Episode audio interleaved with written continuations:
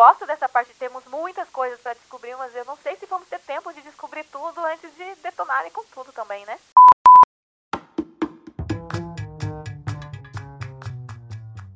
Olá, ouvintes! Bem-vindos ao podcast Ciência para Dar a Entender. É um espaço de troca de ideias sobre ciência, cientistas e todas as aventuras relacionadas à vida acadêmica. Eu sou Joana, estou falando do Rio de Janeiro. Eu sou Diogo, estou falando de Belo Horizonte. E eu sou o Albert, falando de Edimburgo, na Escócia.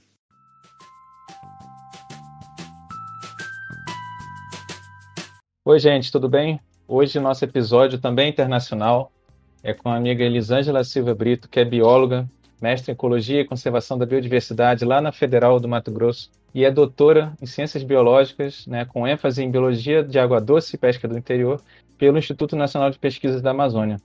É, a Elis sempre trabalhou desde 2003 com foco em Ecologia e Conservação de Répteis e Anfíbios. E vai explicar, inclusive, para a gente as diferenças dos nomes né, dos répteis com casco aquáticos, que ela estava explicando ainda há pouco para gente na nossa prévia, que eu gosto de chamar de cágado, mas já fui repreendido por todos dizendo que são quelônios de água doce. Não, não, por mim não, eu também acho que é cágado. Não, quem repreendeu fui eu mesmo, eu sou Tim, tim quelônios. A Elisângela hoje está morando em Portugal e veio conversar com a gente aqui para falar sobre a carreira dela e é, o, que, o que ela tem feito hoje em dia e como que ela chegou na posição atual de, de carreira, de vida, né? Veio falar sobre tudo. E aí, Elis, tudo bem? Como é que você tá? Como é que estão as coisas aí em Portugal? Por aqui está um lindo dia de sol.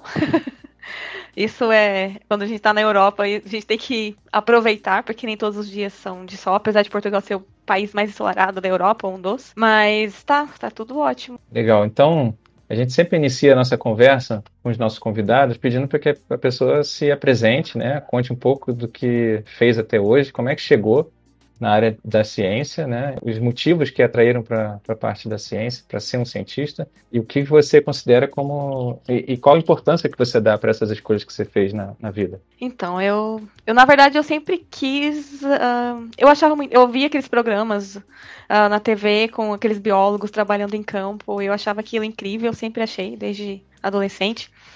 Principalmente os biólogos que trabalhavam com tartarugas marinhas, por exemplo, ah, achava aquilo o máximo.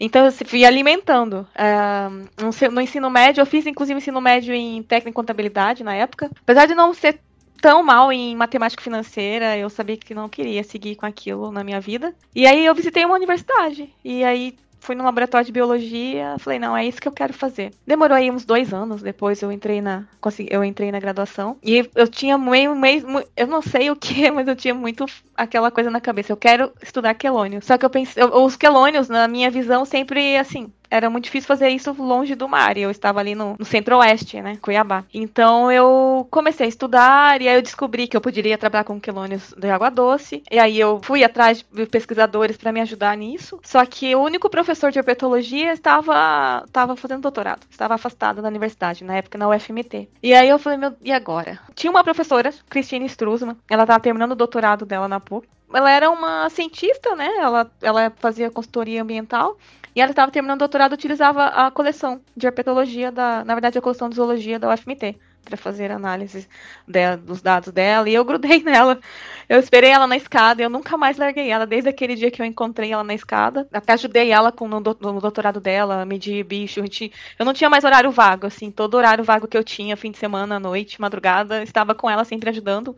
Eu e meu amigo Drauzio Nori Moraes. E chegou uma hora que ela, ela falou assim: "Ah, quem sabe você muda de ideia", porque ela também nunca tinha trabalhado com quelônios. Eu falei: "Tudo bem". Eu não mudei de ideia, ela terminou o doutorado, defendeu, eu falei: "Agora agora eu quero que você me ajude a estudar os quelônios, com quelônios, estudar quelônios, a gente não fazia ideia, né, de onde, por onde começar. Então ela falou, ah, tudo bem, então um colega meu, Helber Brandão, disse que tem uns cágados ali na Chapada, vou te levar lá, vamos ver se a gente encontra esses bichos. Foi aí que começou, e eu, ela, nós duas, nós sabíamos como começar, então minha monografia, acho que tem um N super baixo, mas eu fiz uma monografia bem história natural mesmo, né? comecei ali a, a pesquisar os bichos, tentar entender como eu capturava, tentei, só eu e ela sozinha, assim, entender entender como utilizava as metodologias, né, para estudo de dieta, estudo de população, enfim. Aquela minha primeira monografia foi mesmo uma, um início mesmo, aquele início de história natural, de observação, de comprar um barquinho de, de borracha, assim, entrar no, num lago e ficar ali olhando os bichos. E aí eu peguei uma, uma cópula entre dois indivíduos. E eu falei, nossa, isso foi o the best, assim, da minha monografia. E até publiquei, esse foi um dos primeiros artigos que eu publiquei. E aí foi aí que eu descobri que eu não queria mais largar esses esses cascudos, nunca mais. Eu gosto muito, eu me apaixonei totalmente, assim, pela biologia, por essa área da história natural, que não é muito valorizada inclusive. Mas, assim, são, é uma espécie que, apesar da ampla distribuição no Brasil, Mesoclemis vanderhegg é o nome da espécie. Ele era, assim, totalmente desconhecido do ponto de vista biológico. Então, eu comecei ali em 2013 e não parei mais. Mas e a história dos cágados e quelônios? Eu tô certo ela ou já, errado? Ela já adiantou, ela falou quelônios. Ela quelônios. adiantou, adiantou, mas é bom porque, porque a gente tem a, a, a voz da especialista explicando, né? Claro, claro. Quem são, então, quem são os quelônios? Todos os répteis de casco. As tartarugas, podemos chamar popularmente de tartarugas sem problemas. Todos os répteis de casco. Ah, mas ali dentro existe. É óbvio que existe nomes populares para cada um deles, né? E existe ali categorias, que pelo menos três, né? Que são ali os jabutis, que são os terrestres. Nós só temos duas espécies no Brasil, por exemplo. Aí tem os cágados, que o Diogo adora.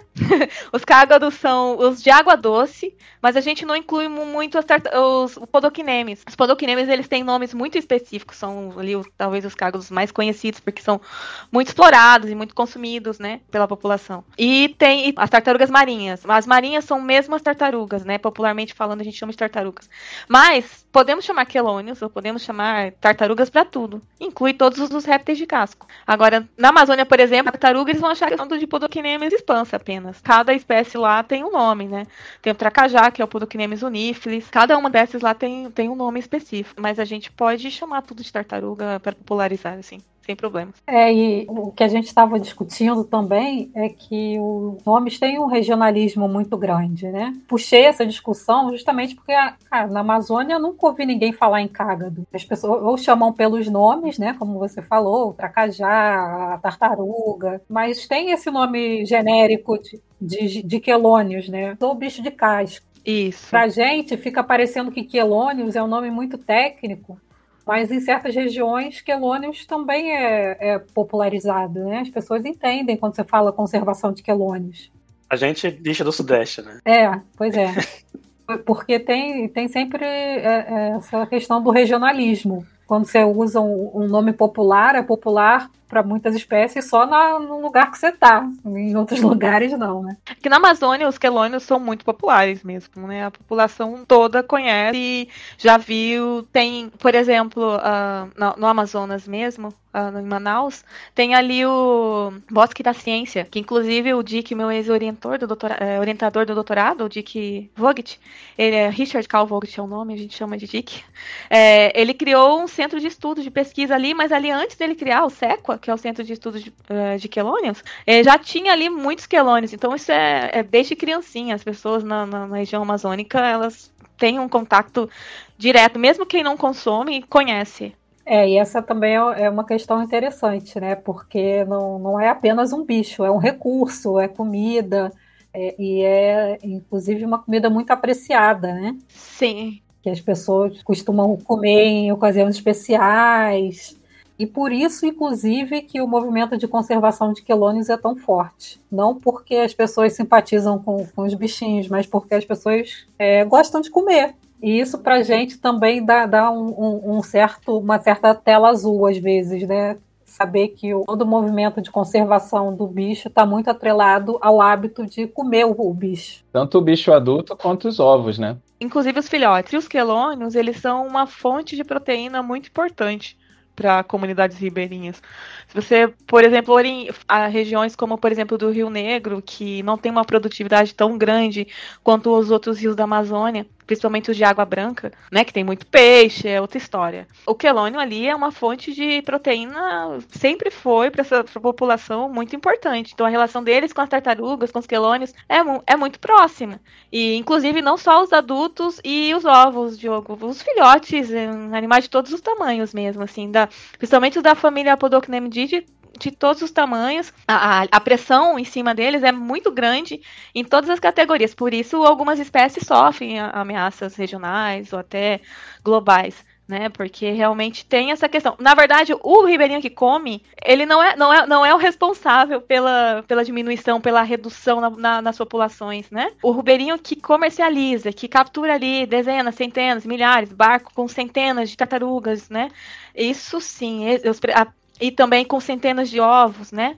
Então, isso sim, é, esses são os responsáveis, é, essa comercialização, essa caça predatória, sem regularização, sem, quando, ela não, é, quando ela é feita dessa forma, ela sim é responsável pela, pela queda, pela diminuição na, nas taxas de sobrevivência, né? Des, dessas populações, enfim. É, sempre tem essa questão da, da demanda para centros urbanos, né? Que, que é o que traz realmente o risco para essas espécies que precisa comer, né? Que são os ribeirinhos, que realmente eles utilizam a caça, não só os quelônios, né? Mamíferos, aves, enfim, macacos, incluindo. Uh, mas, uh, mas tem aqueles que comem como iguaria, né? Porque, porque aprecia, gosta mesmo, porque eles consideram uma carne muito saborosa. E, enfim, é, é complicado essa área de, de, essa área da, do que, que é caça, do que, que é preda, predatório, do que não é. Isso é, um, é muito complicado. Nós é a Amazônia é uma, um território muito grande, né? E nós não mesmo fiscalizar isso, e, e, ao mesmo tempo eu acho super bonito os movimentos de conservação de quelônios, que muitas vezes eles são, é, eles têm uma base comunitária muito forte as pessoas realmente se envolvem na, na conservação do, dos quelônios porque elas querem poder é, comer quelônios eventualmente. E isso não parte só de, de pesquisadores, né? não vem só da, da, de laboratórios, da academia. É, tem uma, uma base popular muito forte na, na questão da conservação desses bichos também porque na verdade não tem como conservar sem a ajuda da população local, é, o pesquisador, o, o IBAMA. Ele não, não está em todos os lugares. Então, se você ali não tem uma parceria da comunidade local para ajudar nesse processo de, de conservação dessas espécies, é, não tem como, de proteção das praias, e não, não dá para fazer. Né? Você está falando de um território vasto, né? A Amazônia é, é um território muito vasto. Então existem vários projetos, uh, tem projetos lindos com parceria com a população local que, que dá certo, que inclusive é responsável ali por manter por ajudar a, a manter essa, essas, essas, essas espécies de quelônios ainda lutando ali, né, pela, pela manutenção da natureza porque eles realmente são muito focados, eles cuidam, protegem as praias e tem é, comunidades indígenas também, não só ribeirinhas, mas indígenas que ajudam nesses projetos de conservação. Então, sem eles, eu acho muito difícil fazer, principalmente na, na zona amazônica, estou falando de espécies amazônicas, né, que é uma realidade totalmente diferente do resto do país, é muito difícil fazer conservação sem a ajuda da, da população. Agora há pouco, Elisângela, você falou da sua formação e você deu um, alguns exemplos de, de, como é que foi procurar alguém para te dar suporte, para te orientar.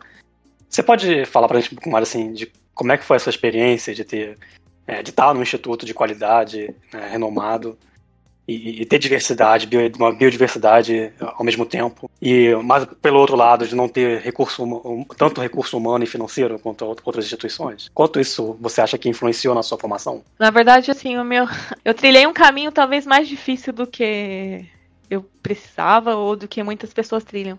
É, eu estudei, eu fiz a graduação e o mestrado na UFMT com a Cristina Struzman, né, me ajudando. A Cristina Struzman, que na época era só uma pesquisadora que estava utilizando a, a coleção para analisar os dados dela do doutorado, depois virou professora, né, ela passou no concurso, entrou, já está aí mais de 10 anos na Universidade Federal do Mato Grosso. E depois eu fui, não tinha doutorado lá na UFMT, eu continuaria com a Cristine. Mas ela, mas então eu fui para o INPA, né, que é o Instituto Nacional de Pesquisa da Amazônia, com Richard Calvogt, que é um dos grandes pesquisadores de quelônios no mundo, né? Inclusive que veio a óbito esse ano, em, em janeiro. Mas assim, ele, ele, é, ele é um dos maiores pesquisadores de tartarugas do mundo. Então, bem, eu estava bem amparada e a Cristine continua ali sendo minha orientadora. A princípio eu ia fazer um projeto na Amazônia que não deu certo uh, ser em Rondônia, e eu voltei a trabalhar com os cargos na Chapada. A gente fala, tá falando de quelônios, né? Quelônios que vivem dezenas de, de anos aí, a gente não sabe bem ainda, mas Uh, bem, eu já tinha descoberto algumas coisas sobre ele, voltei para continuar estudando, né? Era meu plano B da tese.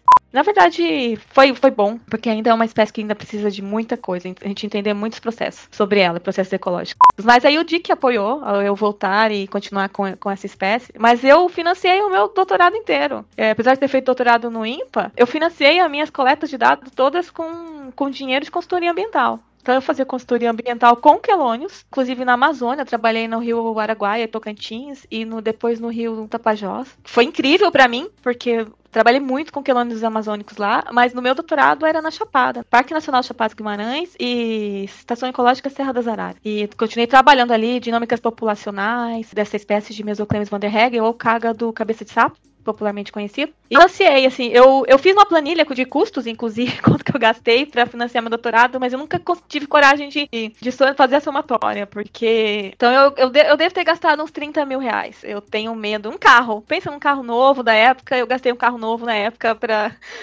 com dinheiro de campo para ali bancar meu campo não tinha assim financiamento. Eu tive um apoio de uns mil reais de uma do Concerrado, né? Que eu comprei alguns equipamentos, mas depois eu realmente não tinha mesmo ajuda. Eu tive que fazer. Mas foi uma escolha minha também, né? Era o meu plano B, eu queria estudar quelônios, eu não queria estudar outras coisas, outros projetos que tivessem dinheiro, então eu decidi abraçar isso, então eu fazia consultoria, com o dinheiro da consultoria eu pagava meus campos. E foi assim, o doutorado todo uh, fazendo assim. É, e eu não me arrependo, na verdade, nenhum momento. Mas assim, apesar de eu ter feito doutorado num centro de pesquisa que é algo ímpar, que tem muitos recursos. Eu tive bolsa desde o primeiro mês, isso eu não posso negar. Tive bolsa da CAPES desde o primeiro mês que eu entrei lá no. que é meu, meu programa era o BEDP, Biologia de Água Doce e Pesca Interior, que hoje é Ciências Biológicas com ênfase em Biologia de Água Doce e Pesca Interior. Então eu decidi, assim, fazer isso por conta própria. Né? Tive apoio de pessoas que me ajudaram, mas financeiramente foi mesmo dinheiro. Eu, eu dizia assim: eu sou dona dos meus dados, porque esse não tem financiamento. Não, tem, né? De certa forma, tem financiamento financiamento do governo porque eu tive uma bolsa de estudo, né? Mas, assim, não tinha financiamento para o projeto. Então eu falei assim, eu sou dona dos meus dados. Brincadeira. Né? Porque a gente fala aquela coisa que a gente tem que compartilhar dados depois, em planilha, disponibilizar, enfim, que é muito importante. Disponibilizar na web, em planilha de dados, para que as pessoas possam também trabalhar, enfim. No final deu certo. Eu fiz, eu ainda tenho dados, eu coletei tantos dados que eu tenho. Até hoje eu escrevo, inclusive, estou orientando uma aluna no mestrado lá na UFMT com esses dados. Eu já publiquei alguns artigos, minha tese tinha quatro capítulos e eu tinha assim dados para dez capítulos e continuo publicando. Fiz dois, fiz pós-doc com esses dados, enfim. No final das contas, valeu muito a pena. Uma história de paixão e dedicação, sem dúvida nenhuma. É, e ao mesmo tempo, a gente não pode deixar de pontuar que é uma tristeza o pesquisador ter que fazer isso para seguir o seu plano, né? O, Exato, exato. É. Porque o, o, certo seria que todo aluno matriculado para fazer uma pesquisa tivesse condições de, de fazer. Mas, enfim, também fico feliz que você tenha os seus dados autofinanciados e que eles estão rendendo é, muito trabalho até hoje. É, a sua, a sua pesquisa, você está publicando artigos, então isso demonstra claramente que tem uma importância na sua pesquisa e é de importância, é uma espécie importante para a fauna brasileira. Onde você vê a falha do sistema? Porque, como a Joana falou, a sua pesquisa era para ser financiada. Com relação ao financiamento de pesquisa, é, na época meu, meu, plano, meu plano A tinha uns 20 mil da DBio lá na época, que é um programa do, do IBAMA, ICMBio, do ICMBio, que para fazer o. que era para financiar. Só que eu tive problema com uma troca de gestão da, da chefia da unidade de conservação Jaru na época, que não, não deu certo. Então, o plano B não tinha, eu não tinha financiamento e não tinha tempo ali para. Porque foram três anos de coleta de dados. Eu trabalhei com estrutura populacional, captura, recaptura, sobrevivência, mortalidade. Então, foram ali três anos de coleta de dados, de quatro anos de doutorado, praticamente três anos eu estava no campo. Talvez eu tenha sido incompetente para conseguir recursos depois, talvez eu tenha me conformado, mas hoje, bem, a dificuldade de financiamento, eu antes de vir para Portugal, eu estava no Instituto Nacional de Pesquisa do Pantanal. Tinha um projeto, mas meu projeto era com dados secundários, porque o instituto não tinha nenhum recurso para pesquisa, nenhum na época. Então, assim, a gente já já fez todos os nossos pesquisadores estávamos utilizando dados secundários.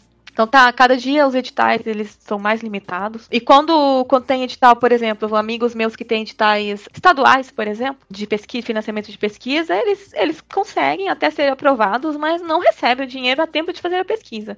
Quando você está no doutorado, não, não tem tempo para pensar. Já era o meu plano B, voltar. Eu, primeiro, assim, como eu estava no Instituto Nacional de Pesquisa da Amazônia, eu queria fazer um, doutor, um doutorado com espécies amazônicas. Meu plano A. Não deu certo. Voltei para o que eu já conhecia, né? Que era Cerrado, uma região que eu já trabalhava, uma espécie que ainda precisava ser investigada. Mas aí eu não tinha tempo para esperar um financiamento ali. Eu estava mesmo já o doutorado andando, já tinha seis meses, já estava correndo. E eu tinha que pensar rápido e falei, não, eu vou financiar então esse campo, esses campos.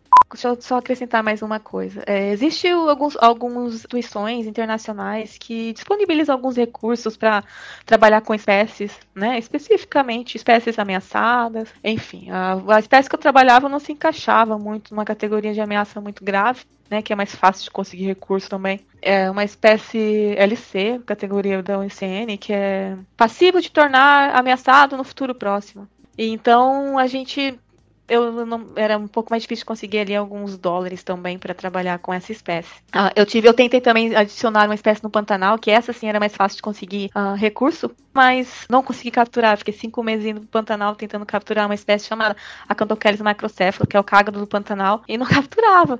O bicho é difícil. Né? A zona que eu trabalhei ali no Pantanal de Poconé, eu não capturava. Então eu tentei com dois métodos diferentes. Pitfalls, e, que é um bicho que se desloca por terra entre corpos d'água. E tentei também na, com as, minhas, as armadilhas funnel traps, né? Ou hoop trap são armadilhas aquáticas. Também não conseguia, e é aquela coisa, o doutorado é tão rápido, então eu falei, vou então ficar com o que eu tenho certo, que é a espécie que eu sei onde está, né? Eu sei onde encontrar. Tanto que o meu estudo é, tem o maior N ao dessa espécie, Mesoclemis van der. São, eu capturei mais de 300, e, 300 espécies. 300 é muito bicho. É, mas é isso, né? Nessa correria a gente às vezes tem é mais fácil ir no certo do que tentar o incerto, ainda mais na correria da pós-graduação. Inclusive, não, não é tão, tão problema assim, né? É porque a gente normalmente enfia na cabeça que tem que trabalhar com algum bicho em específico, né? Por causa das, das ansiedades de cada um, né? A, a vontade, né? Ter interesses pessoais, assim, ser meio apaixonado pela ideia, né? De trabalhar com um determinado organismo. Mas o que vale mesmo é o, é o exercício, né? A tese em si, né? propor as ideias, propor como avaliar aquelas ideias, né, e conseguir obter resultados objetivos sobre aquilo, né, e, e trazer alguma novidade, né, para que você se torne uma, um pesquisador, um cientista independente, né, com que tenha um pensamento independente que possa avaliar todo, todo o resto né, do, do conhecimento. Basta que ele seja apresentado para você de alguma maneira. Você vai ter uma visão crítica em cima dele. Né? Então, no final das contas, o exercício vale, né? mesmo que seja um bicho não tão interessante sob alguns pontos de vista, mas vai ser interessante para outros. Né? Não, a gente não estudava gambá, né, Jana? Desde a graduação, né? Adoro gambá, inclusive. Eu que não gosto. Mas adoro. É, mas ele é um grande provedor de dados. Sim super importante. É, mas, Elisângela, você falou um pouco sobre a importância das populações ribeirinhas na Amazônia para a conservação dos quelônios, que, que sem a população local não se faz realmente conservação. E eu queria saber de você se na época que você trabalhou lá, você chegou a trabalhar diretamente com ribeirinhos ou de, de, usou de alguma forma conhecimentos tradicionais a respeito desses animais e como foi isso para você? Se, se isso mudou o seu modo de, de fazer pesquisa? Pesquisa ou de pensar, né, pensar nessa dicotomia entre conhecimento científico e conhecimento tradicional. Queria que você falasse um pouquinho para a gente sobre esse contato. Então, na verdade, eu tive algumas. A minha experiência como pesquisadora na Amazônia foi entre a graduação e o mestrado, que eu tive uma bolsa da UFAM, onde eu estava a colaborar num projeto, né, de um grande, um projeto bem grande de, com, de pesquisa na Amazônia. Na época, uh, a gente não, não, não tinha, né, era um projeto que a gente estava ali, no caso, estava investigando algumas espécies de, de, de cágados, né? Não da, dos podoquinemes. Eu estava ali tentando capturar alguns cágados na, na floresta, em pequenos corpos d'água. Na época, minha única relação com eles era mesmo. Eles eram colaboradores, ajudavam, né? Nossos, eram nossos mateiros, a gente chamava na época de mateiro, né? Podemos chamar de colaboradores. Para localizar, então, essas espécies. Uh, depois, as minhas outras experiências na Amazônia, tive uma experiência que foi um inventário na Rio Jaru, de quelônios que nós fizemos para o ICMBio. E depois de todas as minhas outras experiências com, com quelônios na Amazônia, foi com consultoria ambiental com a IARIMA, né, estudos de impacto ambiental. Então, eu não, eu, eu, o meu projeto especificamente não tinha uma relação muito grande com esses ribeirinhos comunitários, mas vi, vi, acompanhei, uh, conheço vários projetos na Amazônia que têm esse objetivo. Por exemplo, tem um projeto Pé de Pincha, né, que é um projeto muito bonito que visa a conservação dos quelônios, também que visa tentar auxiliar as populações, uh, já tentou em algum momento auxiliar os, os, as, as populações a produzir quelônios, mas isso não foi aprovado, não foi aprovado ainda pro, pelo IBAMA. Mas eles, sim, os, os, a população era muito lindo, porque a população ela protegia as praias e os ninhos. Depois, quando os filhotes nasciam, eles, eles marcavam todos os filhotes. Eu participei de um dia de marcação né? Uma época que eu estava fazendo consultoria, eu, eu, fiquei esse dia inteiro com eles. E soltura dos filhotes, de posterior soltura. Mas eu, particularmente, não tive esse tato direto de projetos, assim, diretamente. Não participei de projetos que incluía a comunidade. A minha experiência é mais mesmo com os quelônios, com os cágados, né? Que são os kélides que nós chamamos. Os cágados são os kélides. São espécies muito mais desconhecidas, então esses projetos são mais solitários um pouco. Porque você tem, são espécies pouco conhecidas que eu tenho que investigar onde eles estão, como capturar, enfim. E nesse caso, não tem essa atração que tem os podoquinemes, que a maior parte dos trabalhos que envolve a comunidade são os trabalhos com podoquinemes, expansão, níflis, eritrocéfala, secos tuberculata, protocéfalo tumerianos, que são os grandes quelônios da Amazônia. É, realmente os quelônios que são também comida têm outra, outra pegada, né? Outra pegada, então, exatamente. Eu não trabalhava muito com espécies que eram comida. Porque, assim, quando eu fazia inventário, né? Claro, não usei a rima, assim, que minha opção sempre era ali ver quem estava, onde estavam e, e tentar entender ali qual o impacto que uma hidrelétrica, por exemplo, poderia causar essas espécies. Mas falando um, de estudar a questão de caça, eu não, não, eu não estudei muito, né? Não fui muito para essa área, porque eu sempre gostei de investigar aquelas espécies que quase ninguém queria conseguir estudar né? Que são os rinoclemes punctulares, são, são pequenos quelônios que estão em pequenos corpos d'água, às vezes muito longe das margens dos grandes rios e difícil de localização. Então esse sempre foi o meu maior foco. Mesmo quando eu fazia consultoria, eu percebo que muitas pessoas fazem consultoria e focam nos quelônios, grandes quelônios que estão nos grandes rios e lagos, mas uh, o meu foco sempre foi procurar esses pequenos quelônios nos igarapés, porque eles sofrem impacto também no caso de um grande lago, por exemplo, né? E ali porque grande parte desses, desses pequenos corpos d'água desses garapés, desses córregos, eles deixam de existir. Por exemplo, algumas espécies de mesoclemes, que são esses pequenos cágados, quando o rio vai subindo e ele vai entrando nos igarapés, eles vão subindo o rio, porque, na verdade, eles aparentemente gostam do, dos corpos d'água mais conservados. E aquela alteração de onde fica tudo alagado, aquela floresta alagada como a Imamirá, por exemplo, que você deve conhecer muito bem, uh, é, algumas espécies não vivem ali. Né? Algumas espécies elas vivem mesmo muito mais longe, né? Corpos d'água de primeira, segunda, terceira ordem, muito mais longe dessas planícies alagadas. Ou pelo menos tem ali uma, teoricamente, uma preferência, a gente não sabe. Mas eu sempre fui investigar, fui atrás dessas espécies.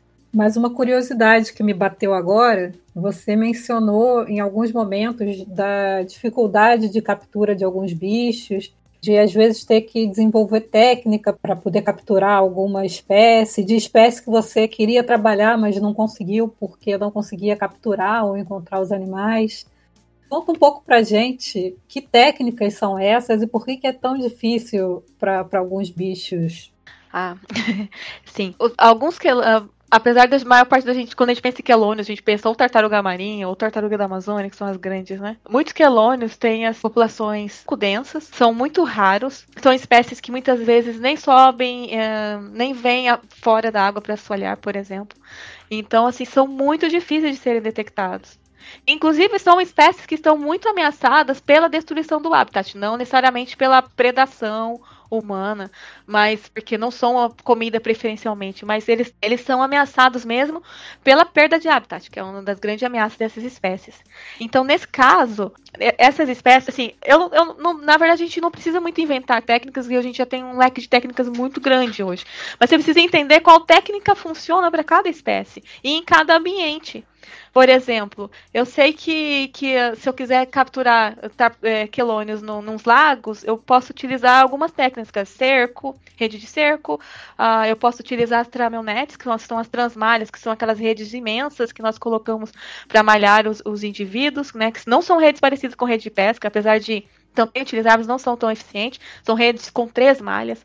E eu sei que se eu quero trabalhar com um quelônio que está lá no meio da floresta, ou do cerrado, por exemplo, num pequeno corpo d'água, que essas técnicas não vão funcionar. Então, eu tenho que saber se é um animal que ele vai, pode ser capturado com armadilha de espera, ou se eu tenho que fazer procurativa, por exemplo, Petostéphalos lumerianos é um quelônio até grande, né, um quelônio grande da família Podocnemididae, mas ele precisa, é mais fácil é, capturá-lo, às vezes, uh, com técnicas de procura, ou casar técnica de procura com, por exemplo, um funnel trap, um, um rope trap, é, que é uma, uma armadilha de espera, né, que se funis, sabe? Esses funis que você coloca a isca dentro e o animal vem atraído pela isca e entra dentro do, desse, dos funis. Então, a gente tem que entender das técnicas que, nós, que existem, quais técnicas dá para utilizar em cada ambiente e com cada espécie.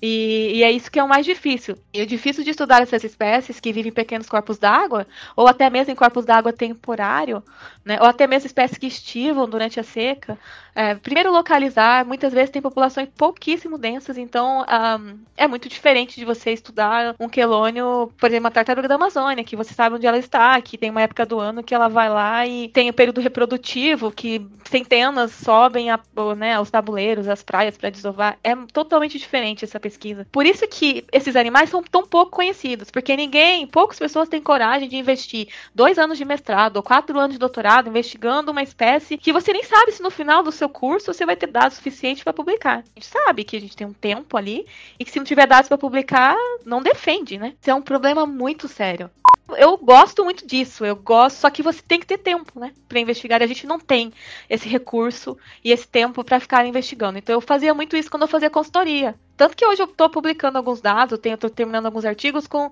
dados que eu coletei durante a consultoria. Então, já que eu tinha alguém financiando para eu estar lá e queria saber quem estava naquele ambiente e quais impactos poderiam sofrer com o futuro em, empreendimento, então eu aproveitava e sempre incluía garapés, córregos e esses quelônios pouco estudados na, nas metodologias para poder amostrar.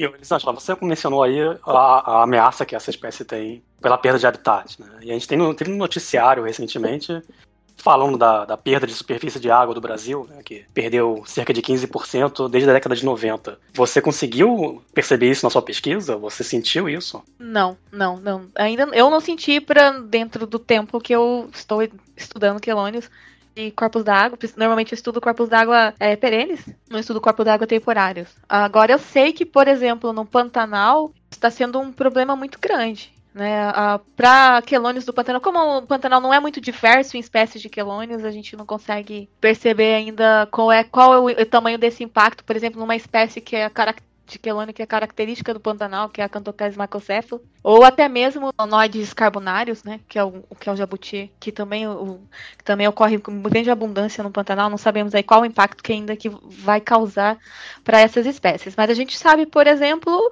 que é, esse impacto é, é muito grande em cima de outros é, répteis aquáticos, né?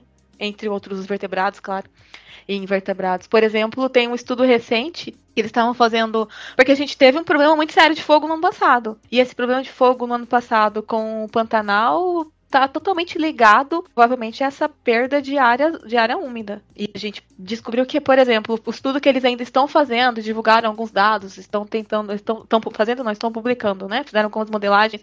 A Cristina Struzman participou desse projeto.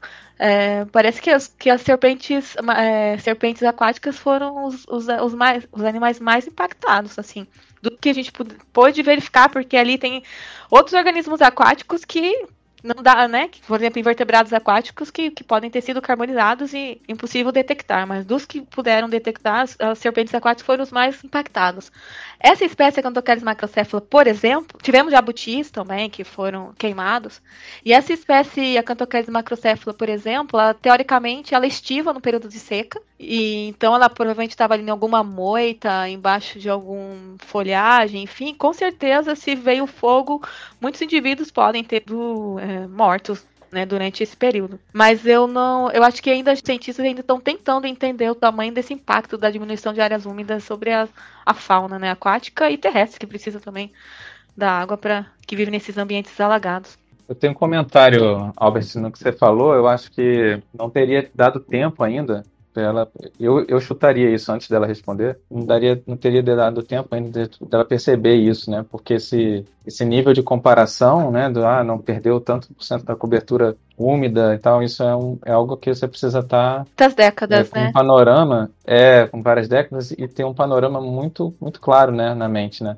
Então acho que funciona mais como aquele processo de amnésia ambiental, assim. Se você vive num ambiente e esse ambiente vai mudando é, gradativamente conforme você também vai mudando, né, você não nota que o ambiente está mudando é, tão bruscamente como se você, se você viesse de outro local não tivesse acostumado com as características daquele, daquele ambiente, né? Então, eu acho que isso, isso acontece também. Muitas pessoas não devem estar notando porque talvez não tenham idade suficiente para notar essa mudança, né? Eu acho que a perda tem sido constante, como, como você disse, né, Diogo? Que as pessoas podem não perceber, mas nesses dois últimos anos a situação piorou, principalmente no Pantanal. Sim, sim. Não, com certeza. Lá piorou demais. Piorou demais. Acho que na boa parte da Amazônia também.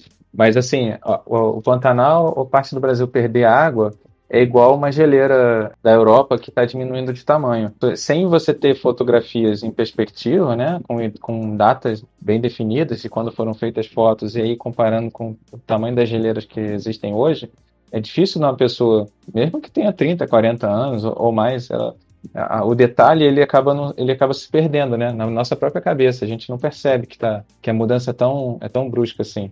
É, a gente vai se confundindo. É, tem que ser mesmo um trabalho a nível de paisagem, né? Comparando uhum.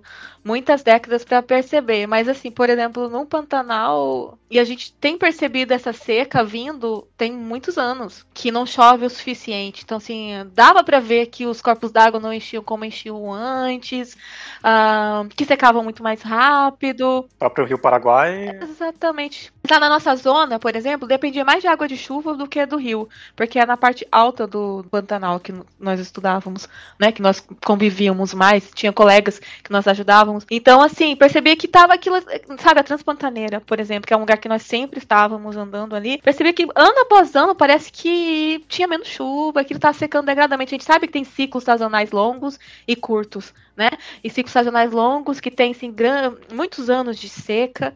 Mas assim, hoje nós estamos vivendo anos de extrema seca no Pantanal. E isso tá realmente. Aí, ainda bem que tá em Embrapa, Instituto Nacional de Pesquisa do Pantanal, o FMT, o FMS, vários pesquisadores trabalhando, tentando entender isso agora. Eu acho que essa coisa de não perceber uh, a mudança, porque ela vai acontecendo gradualmente, é muito mais uma coisa de quem está numa zona urbana ou periurbana, porque eu acho que quem planta, quem pesca, quem coleta alguma coisa de, do ambiente natural tem uma facilidade muito grande de perceber essas mudanças e ainda mais quando é uma mudança para pior, né? Como é no caso da seca e diminuição de corpos d'água.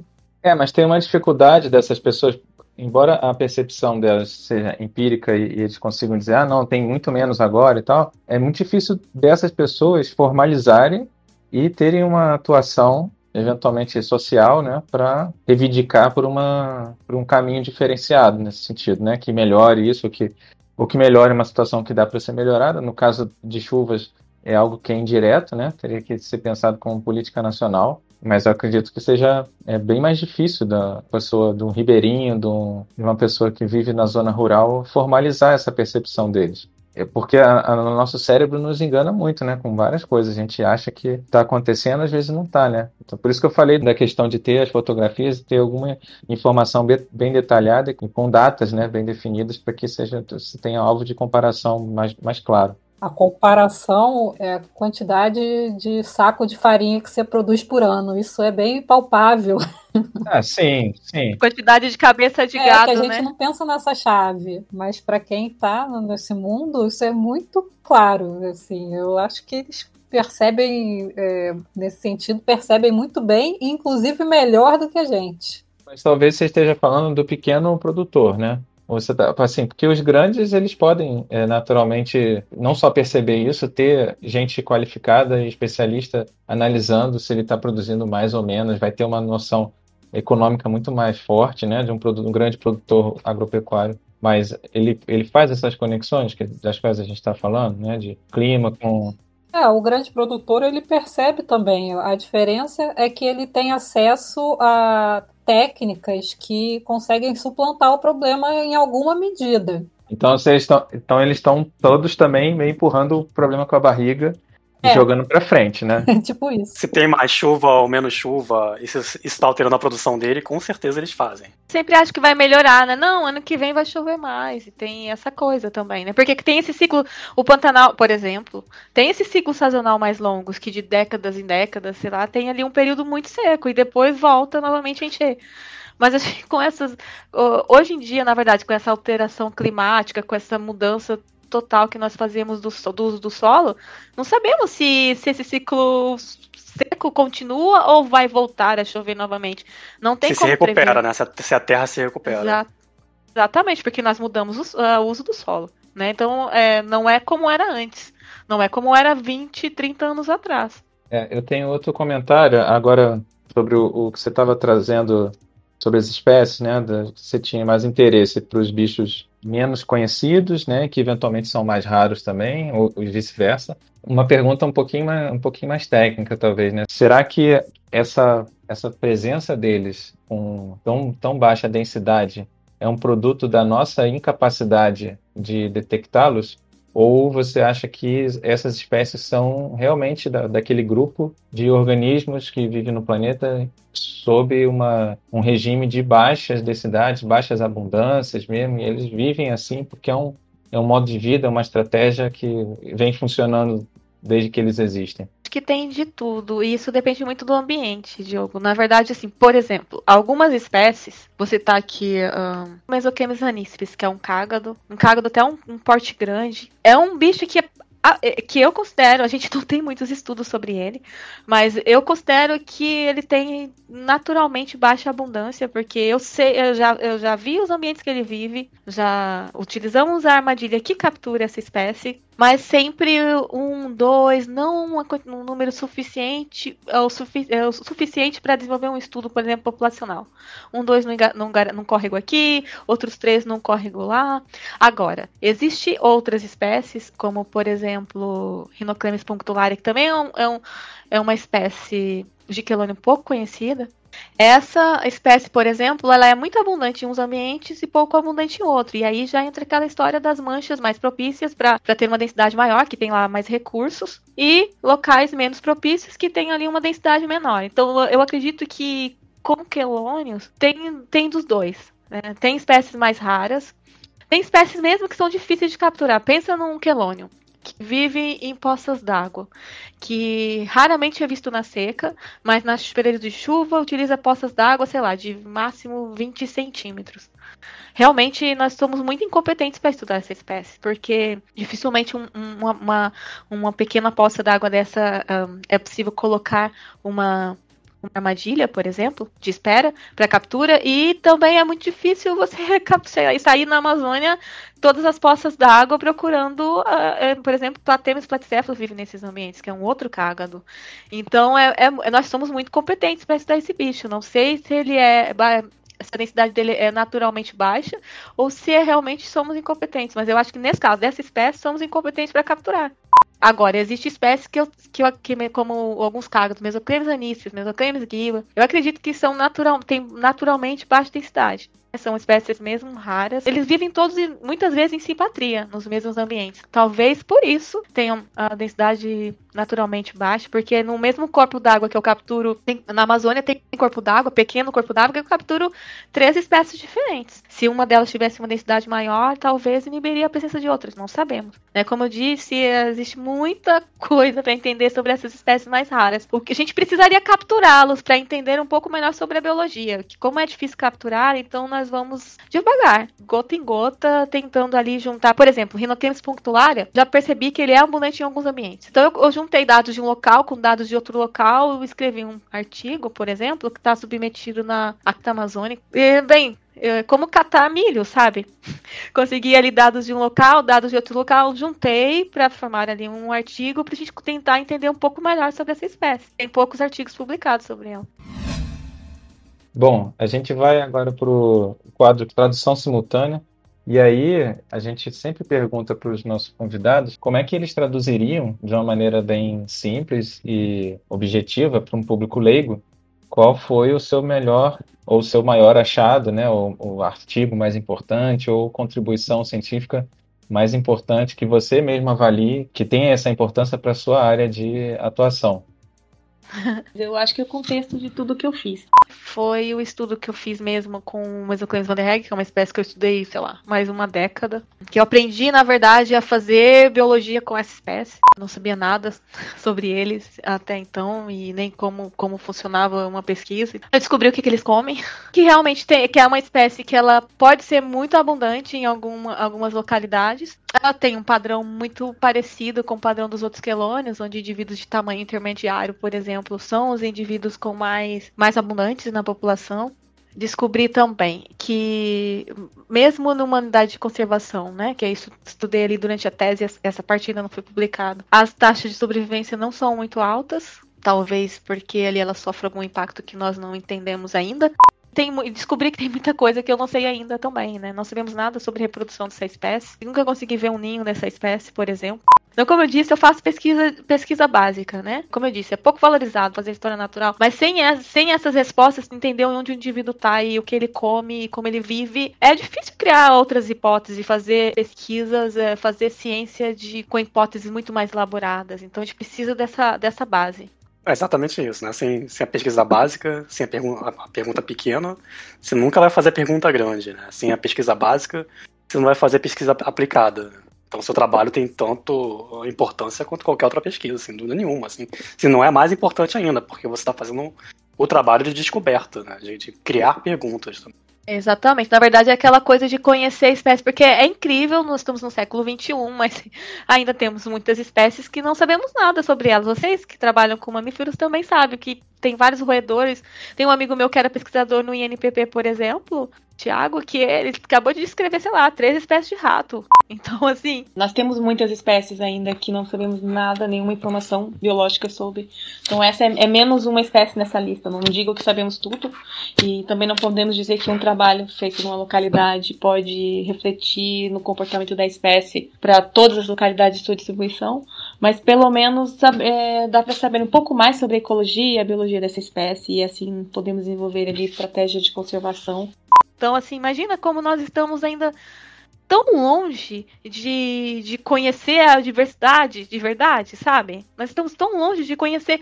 Nós nem conhecemos direito a biodiversidade. Imagina conhecer como que ela funciona, como cada, cada espécie funciona e como cada população funciona. E, e isso muda de ambiente para ambiente. Os padrões, por exemplo, da Serra das, da, que eu, dos, das populações na, no, na Serra das Araras, que eram muito mais densos muito uma população muito mais uh, densa, abundante, é muito é, sempre foi diferente dos padrões da população das Chapada Guimarães e só está separada em 180 quilômetros uma da outra. Eu gosto dessa parte de termos muitas coisas para descobrir, mas eu não sei se vamos ter tempo de descobrir tudo antes de detonarem com tudo também, né? Por exemplo, uh, os quelônios em geral, eles são muito ameaçados pela perda de habitat, fragmentação de habitat, ou seja, transformar corpos d'água em barragens, de desviar canais de rio, retirada de água para irrigação, né? Tudo isso afeta diretamente espécies que vivem na água, e os quelônios e os quelônios aquáticos são, né, estão entre essas espécies é, que estão afetadas. E já, já, já foi comprovado em vários estudos que a perda de habitat é muito importante, principalmente na, numa região do Cerrado que eu trabalhei, que é, é muito explorada pela questão do agronegócio. Estamos falando do Cerrado, né, que é um dos, dos fitofisionomias geográficas do bioma, um dos mais ameaçados do Brasil, talvez da América do Sul e do mundo, enfim. Antes de tudo, vira soja. Tomara que não.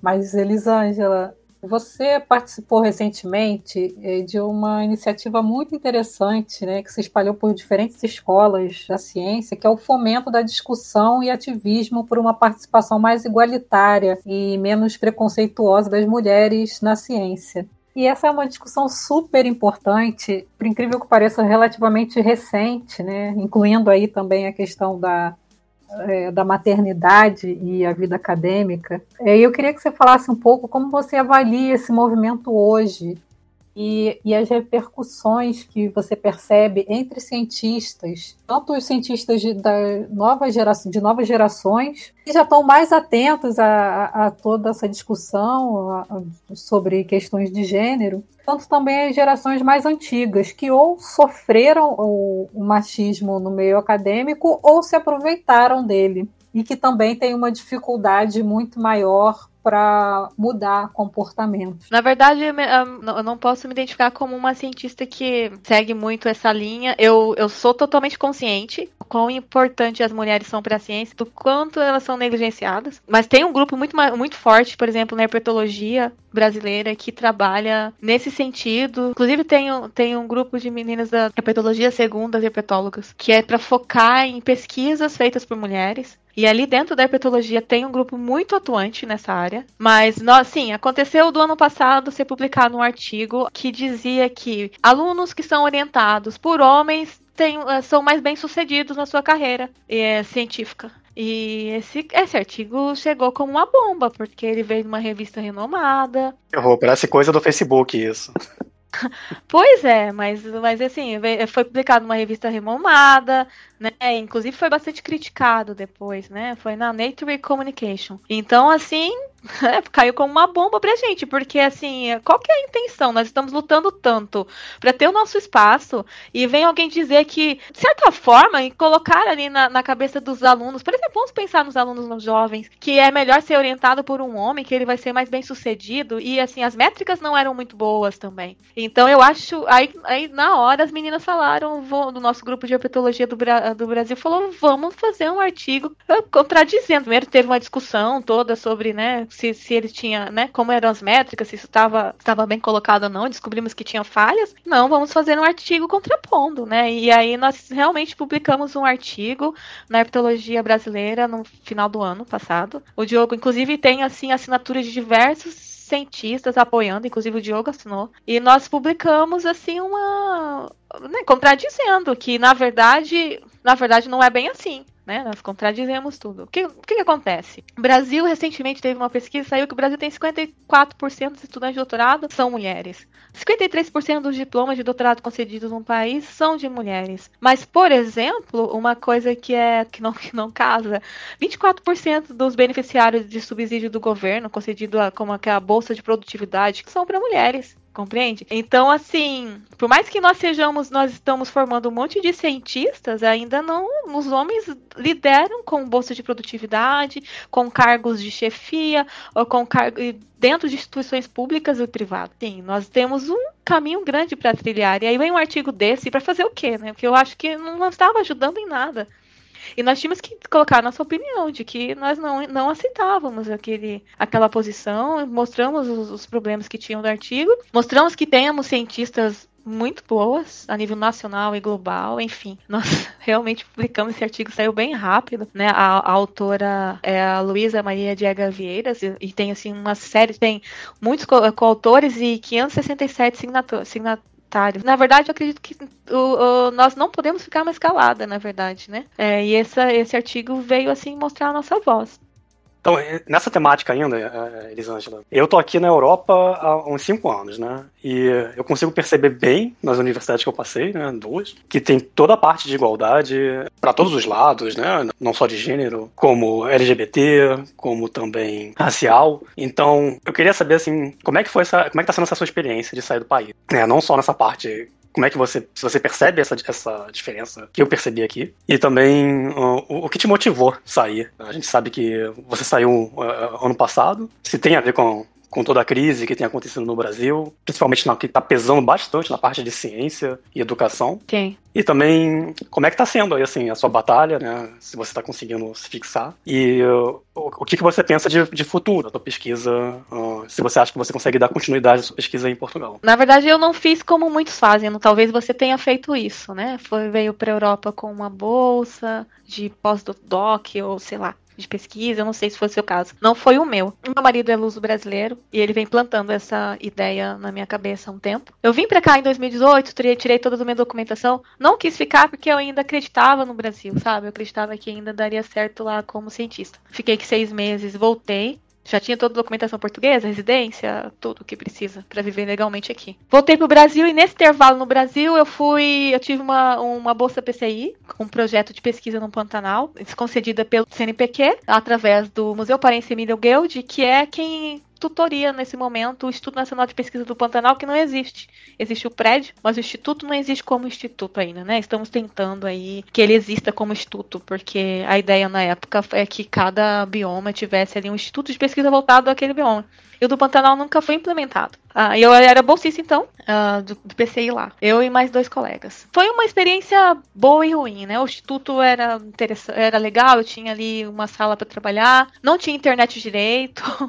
Enfim, hoje meu colega trabalha lá sem, sem ar-condicionado porque roubaram, assim, como disse, tem um prédio, mas não tem ali toda aquela estrutura por trás para amparar institutos de pesquisa. Eu tive bolsa por um ano, né, bolsa, de, bolsa PCI, e nesse intervalo fiquei um mês sem receber. Então eu comecei a realmente pensar, será que eu quero isso para mim, sabe? Eu tô aqui, eu tô aqui ralando todos os dias, venho para cá, estudando, trabalhando, escrevendo, e eu não sei se eu vou, minha bolsa vai renovar no próximo mês. Ah, uma, uma instabilidade, agora assim, o que era ruim antes, é, na verdade antes era bom, né? Hoje a gente sabe que antes era bom, porque hoje tá péssimo. Assim, a bolsa que eu tinha era para dois anos. E no, no, já no segundo mês eu fiquei um mês. No primeiro mês eu fiquei um mês sem receber. Como faz pesquisa assim? Como que você faz pesquisa com uma insegurança dessa? E aí eu comecei a pensar nisso e eu falei pro meu marido, então vamos voltar para Europa. Só que eu voltei para Europa, como eu disse, sem nenhum vínculo com a academia, né? Eu estou aqui. Aí eu cheguei, não, tudo bem, chegou lá, eu vou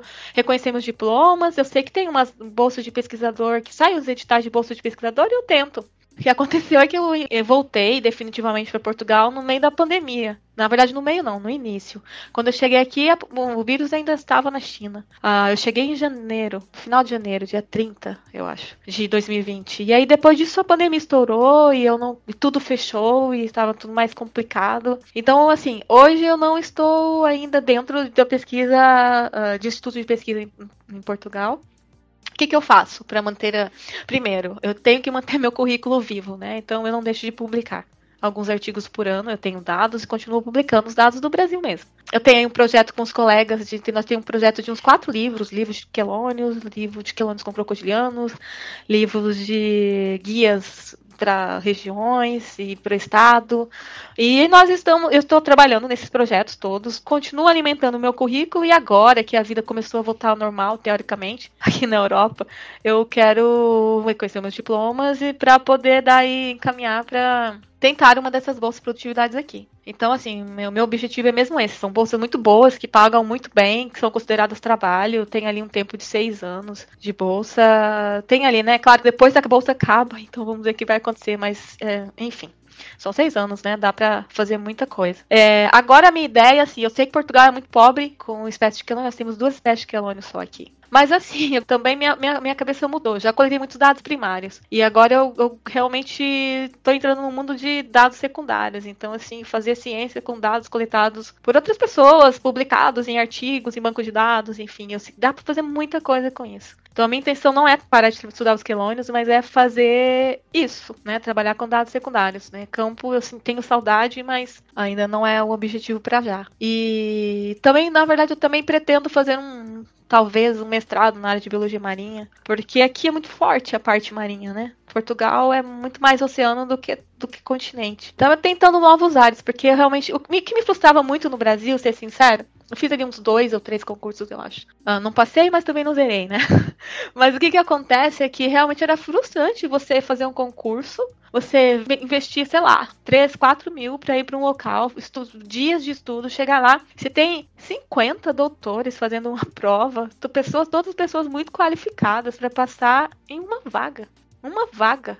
É muito decepcionante, né? Eu falei assim, então, tentar. Eu pensei, não, eu vou tentar na vida mesmo lá em Portugal. Eu, eu sou legal, eu, estou legal aqui, então isso já é um, um, uma grande vantagem. Né? E vou ver o que vai acontecer. Não vou, não pretendo largar de forma alguma ciência, mas, mas eu realmente achei, acho que o Brasil, no momento, E eu acho que por alguns anos tá difícil. Não, não, não queria mais ficar batendo cabeça lá, não. É, tá um momento bem difícil. A absorção de, de profissionais tá bem ruim, né? Tá bem baixa. Também acho que é temporário isso, que, que as coisas vão mudar. Né? Tem, tem que ter esperança. Tem. Mas é, eu, eu vim pra cá um pouco antes dessa crise. Eu fico bem triste porque eu sempre falei isso, né? Eu sempre falo, repito isso pra vários amigos meus. Eu sempre queria ter a porta aberta de voltar pro Brasil. E que, e que essa crise, assim, deixou a porta bem mais fechada do que eu, do que eu quero. Sim. É, esperamos que com a mudança, mudanças de governo as coisas mudem, né? Porque muda. Uh, mas talvez uh, até lá não seja mais para nós. Né? Talvez a Europa seja a nossa nova história, não sabemos, né? É, você vai se adaptando, né? Deve, deve viver, na verdade, vamos viver um dia de cada vez. Porque depois dessa pandemia descobrimos que não dá, às vezes não dá para fazer muitos planos. Porque... Mas essa é uma, é uma grande vantagem dessa área de ciência, né, como um todo. Possibilidade de você migrar, né, de ser absorvido em outros lugares que, que têm mais oportunidades. Exatamente. Eu, eu, eu estou aberta, eu não quero mesmo deixar de fazer o que eu gosto, né? De pesquisa, de pesquisar quelônios, de pesquisa básica, pesquisar organismos aquáticos, mas quem sabe eu posso ampliar. Eu penso que posso ampliar um pouco esse leque de oportunidades aí. Bom, Elisângela, a gente já vai encaminhando para o final. E você falou para gente da sua trajetória, da paixão pelos quelônios, e falou também que, me, mesmo estando afastada do campo com quelônios, continua com essa ideia de continuar trabalhando com eles, mas de, de outra forma. O que, que você acha em, em relação à sua carreira que ainda falta o que você ainda quer fazer, aprender ou se especializar e que você considera que, que vai enriquecer a sua carreira, que já é incrível com o estudo dos quelônios? Ai, Joana, eu acho que falta muita coisa. Eu sempre acho que falta muita coisa. Eu nunca acho que sou, estou bem o suficiente, eu sei o suficiente, eu que enfim, eu acho que isso é bom por um lado, porque sempre estamos dispostos a, a aprender, né? Eu me lembro do coordenador do curso de pós-graduação do FMT falar sempre: tá fazendo outra, outra disciplina? Que dá disciplina? Você não tem que ficar fazendo disciplinas. E eu falava para ele: mas eu gosto de aprender coisas novas, entende? Eu acho que o futuro talvez é um pouco mais essa área da modelagem, estudo de paisagem e essa é uma área que eu não, não ainda não não sei lidar muito bem. Talvez talvez seja algo que eu, que eu queira aprender para principalmente quando se trabalha com dados secundários, é o que que dá muito resultado. Mas eu acho que tenho aí muita coisa para aprender ainda é complicado dizer porque, assim, como se eu estivesse começando uma nova fase da minha vida, porque eu tô aqui vivendo num país diferente. Mas ao mesmo tempo eu ainda vivo a fase antiga da minha vida, que eu ainda continuo estudando os quelônios e os dados que eu tenho e publicando com esses dados, enfim. Então eu acho que que eu não quero é deixar de ser cientista. Hoje eu sou cientista nas horas vagas, por exemplo, à noite, fim de semana, corrigir dissertação e, e corrigir artigos, enfim. Eu não quero deixar de ser cientista em nenhum momento. Eu realmente isso é, é, é, o que me alimenta. Mas o que eu queria muito mesmo é ser cientista e ganhar por isso. Ainda não consegui esse, essa façanha. Então eu vou, vou fazer, vou continuar estudando e aprendendo o que for preciso para que eu chegue lá. Né? Eu vejo que a, a, ciência tem crescido muito, porque o volume de artigo que eu recebo para revisar, que muitos eu tenho que às vezes recusar, porque eu não dou conta de revisar. Então, a ciência é dinâmica e as pessoas estão fazendo ciência o tempo todo e aprendendo e escrevendo. Eu acho isso fantástico. E eu quero, como eu te, não posso dizer exatamente o que eu tenho para aprender, que eu acho que tem muita coisa para aprender, mas eu vou fazer qualquer coisa para que eu consiga viver disso um dia, quem sabe. É, Elisângela, eu também estou nessa, procurando um, uma maneira de fazer ciência de forma remunerada, e é impressionante o volume de trabalho não remunerado que a gente tem, né? Porque eu estou sem trabalho, sem bolsa, Aí eu penso, caramba, não tenho, não tenho renda, né? Não ganho nada. Eu queria deitar na cama e ver 17 temporadas de Grey's Anatomy ou qualquer coisa do tipo, zerar, zerar os filmes ruins da Netflix. Eu não consigo ver um filme porque eu estou trabalhando direto. Tenho muito trabalho, trabalho acumulado e sem ganhar um tostão. Isso é, é muito frustrante, né? Exatamente isso. Mas enfim, eu, de, eu desejo sorte pra gente. Eu desejo sorte pra gente, pra todos os cientistas e para eu, na verdade, eu vejo os meus, meus, meus colegas que estão saindo do doutorado agora já saem muito desanimados com o futuro, sabe? Mas eu realmente espero que eles consigam ter ali esperança de, de conseguir seguir nessa vida que não é fácil. Exatamente, é triste isso, trabalhar tanto sem receber. E isso é muito normalizado na, na academia, o trabalho não remunerado, né? A gente devia repensar certas coisas. É, esse é um argumento da Suzana Herculano há muitos anos, né? É, ela fala em muitos lugares, eu sempre falou, e a profissionalização da ciência era o único caminho para a gente tornar o país, de fato, ponteiro né, em alguma coisa e fazer o país crescer como, como nação, solucionar problemas para a sociedade, né, planejar melhor as políticas nacionais. Isso viria não só da educação, mas também dessa, da profissionalização do que a ciência faz né, para a gente. As primeiras vezes que eu ouvi da, da Suzana, eu estava fazendo doutorado, se não me engano, mestrado ou doutorado. Eu não entendia muito bem o que ela falava com isso de profissionalização. Quando eu vim para cá, que eu comecei a entender mesmo para valer o que, que é. Aqui aqui o, quem está fazendo doutorado ou, quem está fazendo pós-doc é considerado muito mais profissional do que no Brasil. Bom, o pós-doc aqui é totalmente profissional. Eu sou uma pessoa que, que eu sou um profissional da área. Eu não sou bolsista. Tenho um contrato eu tenho férias. Em Portugal também é assim. Eu não sou contratado, considerado como um bolsista, como é no Brasil, né, que não tem direito, muitas vezes não tem direito a férias e tudo mais. Porque você não é visto como uma forma diferente. Ah, aquele ali é um pós-doc. Não. Aquele ali é um profissional e agora ele está procurando uma, uma, posição mais fixa. Então não vai ser dentro de um projeto, vai ser dentro de um algo que a universidade ou, ou a indústria necessita. Né? Sim. Uma, uma, ah, você fez a pergunta, talvez a parte de Portugal eu não tenha respondido. apesar de eu não viver na academia, eu sei mais ou menos o que, como funciona aqui. Então, como eu disse, tem os contratos de pesquisadores, né, que são inclusive muito bem remunerados e são como os seus, né, são, são profissionais, eles, pagam impostos da mesma forma, enfim. Só que o que acontece é que o que eles reclamam é que esses contratos duram, sei lá, seis anos. Então, quando chega no quinto ano, ele para de produzir ciência, porque no sexto ano ele tem que ficar o ano trabalhando numa proposta para conseguir uma outra, um outro contrato, né, ser selecionado no outro contrato. Também tem suas falhas aqui em Portugal. É, é, quando um cientista, é, no caso, quer, ser, né, quer fazer só a pesquisa, né, não é um professor vinculado à universidade. Então, tem essa. Tem, ele está aqui também tem, tem problemas. Aqui em Portugal, eu sei que tem problemas. Então, Elisângela, para fechar, a gente também sempre pede os nossos convidados deixarem uma, uma mensagem para os ouvintes, né? principalmente pensando em pessoas mais jovens que estão se formando agora, escolhendo a carreira de cientista, ou que não escolheram, mas acham interessante, e podem usar parte do que das experiências que você trouxe para a gente para a vida deles também, né? Então, o que, que você gostaria de, de deixar como mensagem final para o pessoal que está nos escutando? Ah, o que eu queria deixar é que se a, se a pessoa for louca o suficiente para querer ser um cientista, que ela seja, né? Eu acho que a história de um não é igual, não é igual à história de outra pessoa. E ela pode, no momento dela, quando ela estiver lá terminando o doutorado dela, pode ser um outro momento, diferente do momento de hoje, e que ela pode ter outras oportunidades. Então eu acredito que se ela quer, tem que fazer, porque a gente não é feliz fazendo o que não gosta. Então, que continue, que siga firme que caminhe, trace ali todos os caminhos para chegar a, a, um ser um cientista qualificado e acredite, né? É, essa coisa do momento, você tem toda a razão. Eu estava outro dia falando com, com uma amiga sobre isso, né? Eu defendi o doutorado em 2015 e enquanto eu estava fazendo doutorado, tinha um boom de concurso para professor, né? Muita gente entrou e inclusive fez mais de um concurso e passou e foi indo de vaga em vaga a, a situação era muito mais fácil, né? E aí, né, eu dei o azar de defender na época errada, talvez. Mas tem isso, tem umas ondas, né, de oportunidade e teve, teve época que, que tinha muito mais facilidade. Tem os ciclos, né? Nos anos Sim. 90 o ciclo foi semelhante ao que a gente está vivendo agora, né? Resta saber se vai durar uma década ou se vai durar só quatro anos. É, espero que não dure tanto. Todos esperamos. Não, é que é, é, mesmo triste ver, assim, tantos pais de, pais de família, porque nós, nós, já, nós já não somos jovens, né?